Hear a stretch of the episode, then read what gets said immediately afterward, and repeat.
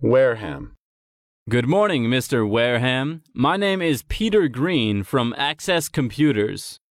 Good morning, Mr. Green. Mr. Wareham, I see from our files that last year you were interested in commissioning some software from us. I was wondering what had happened to that project.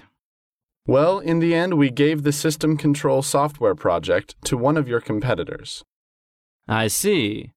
Well, the reason for my call is that I shall be in London on 21st September and wonder whether it would be useful for us to meet to discuss other projects.